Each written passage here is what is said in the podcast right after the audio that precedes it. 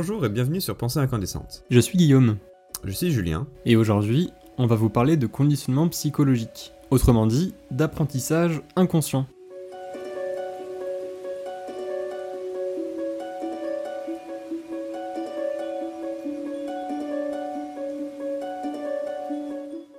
Dans le domaine de la psychologie, il existe plein de branches différentes. Entre la théorie de la forme avec Gestalt, le constructivisme, le behaviorisme ou encore la fameuse psychanalyse. Chacune de ces branches a son propre paradigme, c'est-à-dire sa propre perception et interprétation de ce qui se passe dans notre tête. Et à la fin du 19e siècle, la psychologie était plus ou moins imbriquée avec la philosophie, et ses célèbres concepts comme la conscience qui étaient bataillés entre Freud et Jung. Alors qu'à côté, les expériences et les sciences dites dures ne cessent de croître, avec la naissance des relativités restreintes générales d'Einstein, de la mécanique quantique, la découverte des, éléments chimiques qui se succèdent, l'influence de Darwin et son évolution des espèces, ou encore l'émergence de la génétique, bref, la recherche du pragmatisme est à son apogée. Et cette recherche du pragmatisme va s'étendre également à la psychologie au début du XXe siècle, sous l'impulsion d'un Américain du nom de John Brodus Watson. Ce nouveau paradigme, c'est le behaviorisme. La psychologie telle que le conçoit le behavioriste est une branche expérimentale et purement objective des sciences de la nature. Elle a pour but théorique la prédiction et le contrôle du comportement. Le behavioriste, dans sa tentative pour atteindre un modèle unifié de la réaction animale, n'admet aucune ligne de démarcation entre l'homme et la bête. On est d'accord, dans les termes choisis, la définition indigne du siècle dernier. Mais la notion clé d'empirisme, se fonder sur l'observable et le mesurable, est bien là. Et c'est dans le cadre de cette science du comportement que nous allons vous parler de ce qui est à la base même de nos comportements, l'apprentissage. Pour illustrer ce concept, imaginez cette petite histoire. À Nantes vit une famille tranquille avec les parents, leurs enfants, Lisa et Nicolas, et Scooby, le labrador de la famille. Lisa est en primaire et elle vient d'avoir un 20 sur 20 à son devoir de maths. Ses parents, tout fiers, la félicitent et lui concoctent son repas préféré pour le dîner. Une fois le plat préparé, le papa appelle tout le monde avec le traditionnel à table. Lisa et Nicolas filent en vitesse, avec Scooby qui salive déjà. Le lendemain, Nicolas, son grand frère au collège, rapporte quant à lui un 5 sur 20 à son examen de natation. Papa et maman, tous deux assez sportifs à l'esprit de compétition, le grondent pour lui faire comprendre que ce n'est pas bien et lui privent de sortie pour toute la semaine. Si beaucoup voient ici la normalité d'une vie en famille, nous sommes ici en présence des deux types d'apprentissage que l'on appelle en psychologie behavioriste des conditionnements.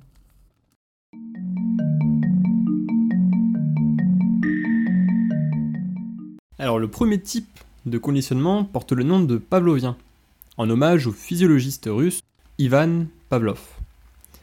À la fin du 19e siècle, Pavlov s'amusait à recueillir les sécrétions des glandes salivaires des chiens pour mener à bien ses études sur leur fonction gastrique. Et au cours de ses travaux, il était amené à leur apporter de la nourriture à heure fixe. Et il s'est rapidement rendu compte que les chiens commençaient à saliver avant même qu'il leur apporte la nourriture. Ce qui va lui donner l'idée de monter un protocole pour étudier la réaction physiologique de salivation des chiens et comprendre ce qui déclenche ce réflexe canin. L'idée du protocole est la suivante. On sait que les chiens salivent naturellement lorsqu'ils perçoivent de la nourriture. C'est une réponse physiologique inconditionnée. Inconditionnée car ne relevant pas d'un apprentissage. C'est un réflexe. Partant de ce constat, Pavlov eut l'idée d'associer un stimulus neutre, c'est-à-dire ne provoquant aucune réaction chez les chiens, juste avant de leur servir la nourriture. Il utilisa plusieurs stimuli de plusieurs natures, olfactifs, visuels ou auditifs par exemple. Pour simplifier, je vais résumer ces stimuli par le son d'une cloche, qui faisait d'ailleurs partie des sons testés par Pavlov. Donc l'idée de l'expérience, elle est très simple. Pavlov fait sonner la cloche, puis apporte la nourriture au chien, ce qui les fait saliver. Au bout d'un certain temps, Pavlov a réussi à montrer qu'il suffisait simplement de faire sonner la cloche pour faire saliver les chiens. Alors, ce qui est intéressant avec cette expérience, c'est qu'elle met en évidence l'existence d'un conditionnement acquis. Je m'explique. Ah, il est inné pour un chien de saliver lorsqu'il perçoit de la nourriture, car la nourriture est un stimulus inconditionné. En d'autres termes, le chien est programmé génétiquement pour saliver lorsqu'il voit de la nourriture. Mais il n'est pas inné pour lui de saliver lorsqu'il entend un son de cloche, euh, qui constitue un stimulus neutre. Sa réaction de salivation à l'écoute du son de cloche relève donc d'un apprentissage. Ce conditionnement pavlovien, on peut le retrouver dans le livre dystopique euh, Le meilleur des mondes d'Aldous Huxley. Extrait. Le conditionnement pour la mort commence à 18 mois. Chaque marmot passe deux matinées par semaine dans un hôpital pour mourants. On y trouve tous les jouets les plus perfectionnés et on leur donne de la crème au chocolat les jours de décès. Ils apprennent à considérer la mort comme une chose allant de soi.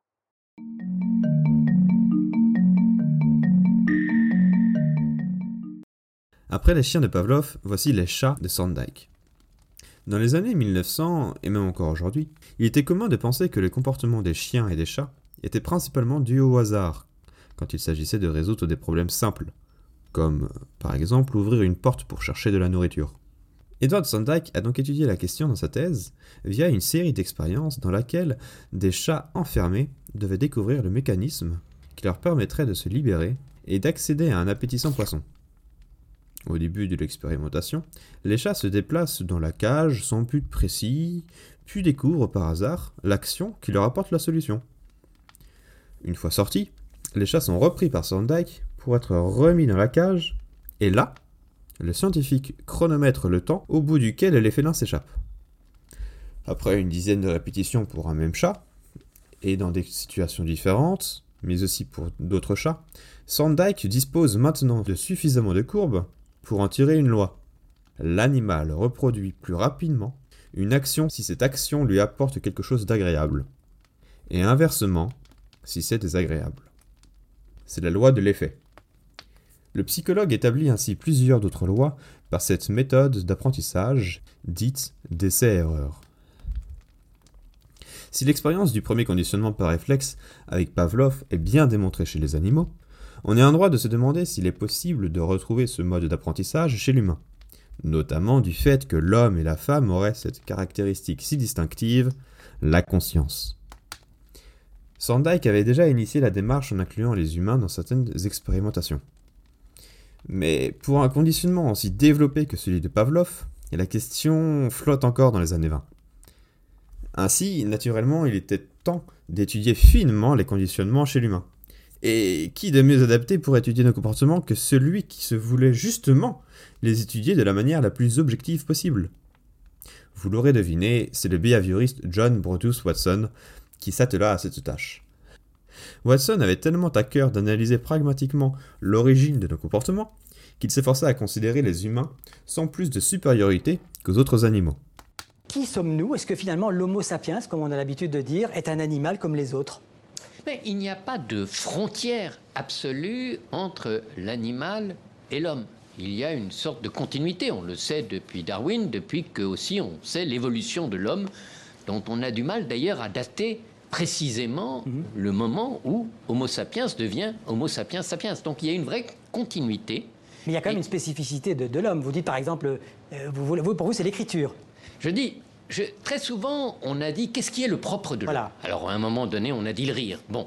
Et puis, quand je regarde la réalité, on voit que le langage animal, par exemple, est beaucoup plus riche qu'on ne le croyait, que la capacité d'émotion, de raisonnement de l'animal est beaucoup plus puissante qu'on ne le croyait. Mhm. Et la seule chose que je connaisse actuellement, que vraiment aucun animal ne pratique, c'est l'écriture. Mais peut-être qu'on découvrira un animal écrivant dans quelques années. Aurélien Barrault, l'homme est un animal comme les autres Non, mais je crois qu'aucun vivant n'est comme les autres. Moi, je voudrais me faire l'avocat, non pas d'une similitude de tous les vivants, bien que je sois parfaitement d'accord avec tout ce que vient d'évoquer Louis Schweitzer, mais au contraire d'une singularité radicale de chaque branche de la vie.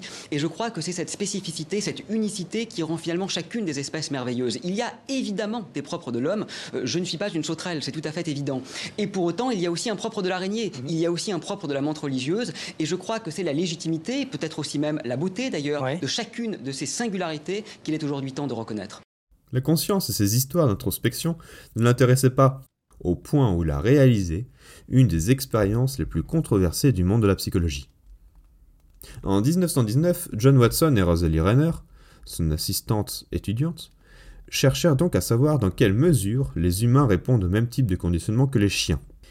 Ils réalisèrent une expérience, dite expérience du petit Albert, qui avait pour but de conditionner un bébé pour qu'il ait peur d'un rat blanc. Pour ce faire, ils partirent de l'idée que la peur manifestée par un bébé lorsqu'il est surpris par un bruit violent et soudain est un réflexe inné, analogue au réflexe de la salivation du chien en présence de nourriture. Ils se demandèrent alors s'il était possible d'associer par le conditionnement cette peur à des objets perçus comme inoffensifs, comme un rat blanc. De facto, Watson et Renner choisirent un bébé de 8 mois, Albert, calme et heureux de vivre, dans un hôpital où sa mère était infirmière. Dans un premier temps, plusieurs animaux, rats, souris, lapins, chiens, singes, défilèrent devant Albert, qui s'amusait avec eux en totale innocence. Puis, les deux scientifiques firent derrière l'enfant un bruit violent en frappant une barre en acier avec un marteau. Ils décrivirent la réaction du bébé. L'enfant a violemment sursauté, il a eu la respiration coupée, et ses bras se sont levés de façon caractéristique. À la deuxième stimulation, il s'est produit la même chose, et, en outre, ses lèvres ont commencé à se retrousser et à trembler. À la troisième stimulation, l'enfant a éclaté en un soudain accès de pleurs. Ils reproduisirent ce son à chaque fois qu'Albert voyait un rat blanc et inculquèrent ainsi une peur conditionnée auprès des rats blancs, mais aussi auprès de tout animal ou chose ressemblant à un rat blanc, comme une boule de coton par exemple, même quand ceux-ci n'avaient pas fait l'objet de l'association avec le bruit. Après avoir créé une peur systématique, généralisée pendant un an, Watson souhaita déconditionner l'enfant, c'est-à-dire supprimer la réponse émotionnelle conditionnelle suivant le même procédé. Mais sa mère le retira de l'hôpital et Watson en resta là. Le petit Albert repartit donc avec une peur conditionnée, généralisée. On ne sait pas ce qui arriva au bébé après, et on n'apprit rien de plus sur la question de savoir quel était l'impact de l'expérience de Watson sur le long terme.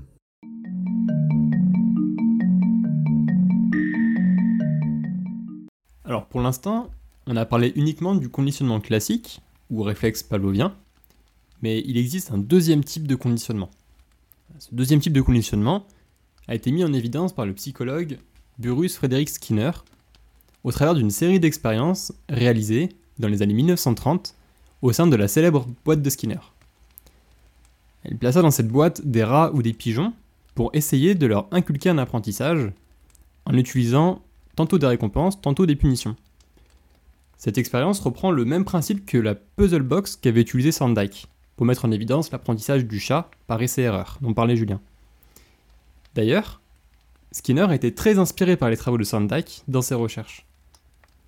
Donc Skinner a réalisé dans cette boîte quatre types d'expériences différentes qui ont permis de mettre en évidence ce qui portera plus tard l'appellation de conditionnement opérant. Dans cette boîte, Skinner plaça un levier. Dans la première expérience, lorsque le levier était actionné, il délivrait de la nourriture à l'animal. Dans la deuxième expérience, l'animal recevait des chocs électriques de manière permanente, qui s'arrêtaient uniquement lorsqu'il appuyait sur le levier. Ce qu'observa Skinner, c'est que pour ces deux expériences, on avait une augmentation de la probabilité d'apparition d'un nouveau comportement chez l'animal ici l'actionnement du levier. Dans la troisième expérience, le levier administrait des décharges électriques à l'animal. Et dans la quatrième expérience, le levier conduisait au retrait de la nourriture de l'animal. Pour ces deux dernières expériences, le levier agissait donc comme euh, punition pour l'animal. Et ce qui a été montré, c'est que ces expériences conduisent à la diminution de la probabilité de l'apparition du comportement d'actionnement du levier. Et alors que le conditionnement pavlovien permettait d'expliquer l'apparition de nouvelles réponses réflexes, cette série d'expériences réalisées par Skinner permet d'aller un peu plus loin en expliquant comment on peut inculquer un nouveau comportement volontaire à un animal en se servant de punitions et de récompenses. Alors que chez Pavlov, le stimulus est la cause du comportement, chez Skinner, c'est cette fois la supposée conséquence qui est la cause du comportement observé.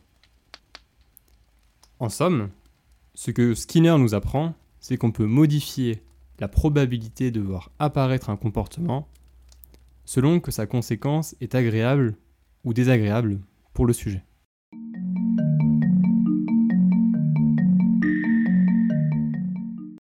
Avec Pavlov, Sandike, Watson et Skinner, on a les premières notions essentielles sur le conditionnement animal et humain. Et personnellement, je dois dire que j'aime beaucoup cette idée de comprendre un peu mieux les origines de nos comportements, mais aussi de nos affects, comme euh, bah, les goûts et les couleurs par exemple. Parce que, en un sens, si on, on se comprend mieux soi-même, on peut d'autant mieux régler ses propres problèmes. Du fait que, 1. on aura identifié leur nature, 2. on aura identifié leurs origines, et donc 3 on aura augmenté nos chances de résoudre ces problèmes. Ouais, c'est ça. Bah, moi, ce que je trouve intéressant dans ces expériences, c'est euh, qu'elles euh, permettent de mettre en lumière euh, la manière dont on acquiert nos comportements. Et ça permet aussi de mieux comprendre comment est-ce que s'effectuent les apprentissages du quotidien. Parce qu'au-delà du cadre expérimental, les formes de conditionnement dont on a parlé, on les retrouve aussi bien dans l'éducation familiale que scolaire, par exemple. Et même en tirant un peu la corde dans le marketing publicitaire. Euh, par exemple, euh, si on pense à des euh, publicités pour des, pour des boissons, on voit régulièrement des comédiens ou des comédiennes qui, se, qui semblent se désaltérer dans une exaltation de joie avec des boissons fraîches et sucrées.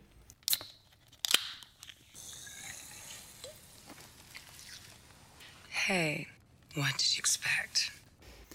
Bon, bah, ce qu'il y a derrière une publicité comme ça, c'est un, un, message pavlovien. Euh, ici, le, marketing associe l'émotion évoquée par la mise en scène de la publicité euh, au produit que les publicitaires essaient de nous vendre.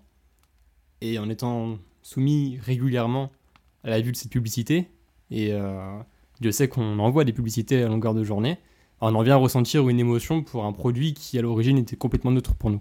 C'est ça qui est, qui est perfide, je suis parfaitement d'accord Guillaume. même dans notre entourage, combien de gens n'achètent telle marque de chaussures ou telle marque de parfum rien que pour ressembler de près ou de loin à la personne de la pub et à son cadre un peu idyllique. Franchement, personnellement, je trouve ça assez euh, limite risible. Bah, D'ailleurs, bah, des, publicités qui utilisent ces mécanismes de conditionnement, il y en a, il y en a pléthore. Hein. Euh, bah, par exemple, oui, les, parfums, les pubs pour parfums, ils jouent beaucoup sur le conditionnement pavlovien. Et, euh, et on est tous soumis à, potentiellement à être conditionnés de, cette manière-là, moi le premier. Et euh, du coup, je pense que ça vaut le coup, maintenant qu'on en a conscience, de se dire, la prochaine fois qu'on veut acheter quelque chose, est-ce qu'on veut, vraiment acheter ça ou est-ce qu'on n'a pas, euh, ou est-ce qu'on pas été conditionné euh, par des publicités pavloviennes, si on peut dire ça comme ça? Ça vaut le coup de se poser la question. Moi, ce que je trouve un peu mauvais, on va dire, avec les publicités, c'est qu'elles ont tendance à mettre en, en, avant des produits qui sont malsains en utilisant ce, ce conditionnement pavlovien. Par exemple, lorsqu'on voit l'augmentation du diabète ou de l'obésité au sein de la population. tout le sucre, oui. Euh, enfin, je pense que les publicitaires, ils, ont leur part de responsabilité en mettant en avant à longueur de journée euh, de, des produits euh, malsains. Bah, ça a des conséquences sur la population. Par exemple, le taux, le, taux de, ouais, le taux de sucre, qui est une, véritable addiction pour la plupart des, gens. Euh, et, ça, c'est encore, plus, encore plus grave quand tu penses que des, publicités pour notamment des produits sucrés sont exposés à des enfants qui, eux, pour le coup, n'ont même pas la, maturité pour pouvoir prendre du recul sur ce qui leur est présenté et pouvoir analyser. Ils sont très faibles par rapport à ces messages publicitaires, ce qui est dangereux. C'est ça. Mais dans la même logique, il y a une tactique de conditionnement qui est perçue comme tellement puissante, qui été carrément interdite par la loi que ce soit aux États-Unis, en Australie ou même en Europe avec l'Angleterre, la France et autres. Et ce sont les fameuses techniques subliminales. Et que ce soit dans les pubs, mais aussi dans, les films comme euh, Fight Club, le, traitement cognitif euh, derrière, il n'est pas conscient. Et, donc, euh, ça pose problème parce que s'il n'est pas conscient et qu'il est automatique dans certaines conditions, ça veut dire qu'il n'est pas contrôlé. Et dans ce cas, il est très facile de faire des associations euh, pavloviennes. Par exemple, dans un film où aucun acteur ni aucune actrice ne fume, si le réalisateur décide d'insérer des cigarettes et des personnes qui fument en images subliminales, et des bruits par exemple de briquets, qui sont trop rapides pour la conscience, alors il est parfaitement démontré, en sociologie, en psychologie, que les fumeurs et les ex-fumeurs auront beaucoup plus envie de fumer que la moyenne. Là où les non-fumeurs n'auront pas d'effet particulier. Et d'ailleurs, ce que tu dis, là, ça me fait penser à une, à une publicité qui avait été faite euh, par, par Marlboro en utilisant ce principe. C'était une publicité un peu cachée. Euh, en fait, il s'était amusé à peindre sur une, une Formule 1 euh, un code barre un peu particulier. Et en fait, quand on, y regardait de plus près, ben, on pouvait apercevoir, distinguer des, des cigarettes dans le code barre. Donc c'est un exemple de publicité subliminale qui peut être utilisée. C'est ça, et c'est sacrément perfide. Parce que oui, effectivement, quand il y a les fameuses images subliminales que, que l'œil n'a pas, pas le temps d'analyser, ou les bruits aussi, un peu moins connus, mais quand même existants, il y, a, aussi ce que l'œil perçoit parfaitement, mais que le cerveau n'arrive ne, n'arrive pas à analyser aussi distinctement, comme euh, l'exemple du code barre dont tu parles. Et franchement, ça c'est sacrément perfide. Oui, non, je suis d'accord. Mais dans un champ totalement différent, celui de l'hypnose thérapeutique ou non, euh, il est aussi excessivement facile de faire des associations conditionnées. Euh, et c'est ce qu'on appelle, sans rentrer dans les détails, hein, parce que ça pourrait faire l'objet d'un épisode à part entière, c'est ce qu'on appelle les ancrages hypnotiques. Alors c'est vrai que pour l'instant on a, on a donné des exemples de conditionnement pavlovien qui étaient utilisés à de mauvaises fins, mais on peut aussi euh, citer des exemples où c'est utilisé à bon escient. Par exemple, dans les thérapies cognitivo-comportementales, ou TCC, euh, on soigne les phobies à l'aide de, la, de conditionnement pavlovien. Par exemple, pour traiter l'arachnophobie, euh, ce qui va être fait, c'est euh, d'associer l'expérience de la vue de l'araignée à une situation agréable, pour qu'au final, la vue de l'araignée ne provoque plus de peur. Et comme tu le disais, Julien, dans l'expérience du petit Albert, d'ailleurs, Watson, il avait prévu de, de déconditionner le, bébé par euh, bah, le même procédé euh, que les thérapies euh, cognitivo-comportementales. C'est ça, c'est dès le départ, Watson avait prévu de, déconditionner le bébé, mais finalement, ça s'est pas fait. Mais, mais bon, après, Watson, son expérience, ça reste assez. controversé. assez controversé et à juste titre. Mais bon. Clairement.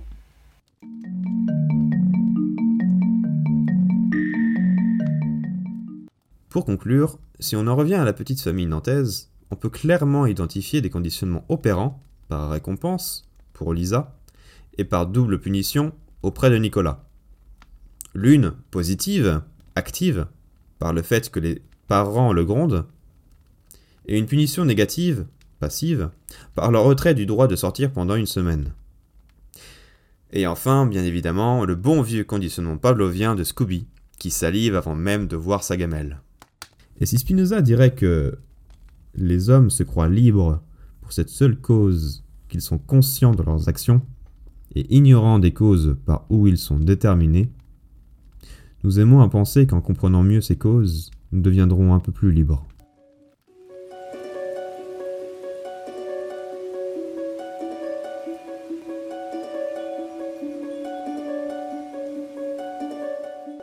Merci à tous d'avoir écouté ce deuxième épisode de Pensée incandescente. Si vous avez des questions ou des remarques, n'hésitez pas à nous les partager en commentaire ou à nous contacter directement sur la page Facebook de Pensée incandescente. On se donne rendez-vous dans un prochain épisode pour faire fonctionner tous ensemble notre esprit critique et approfondir un autre sujet.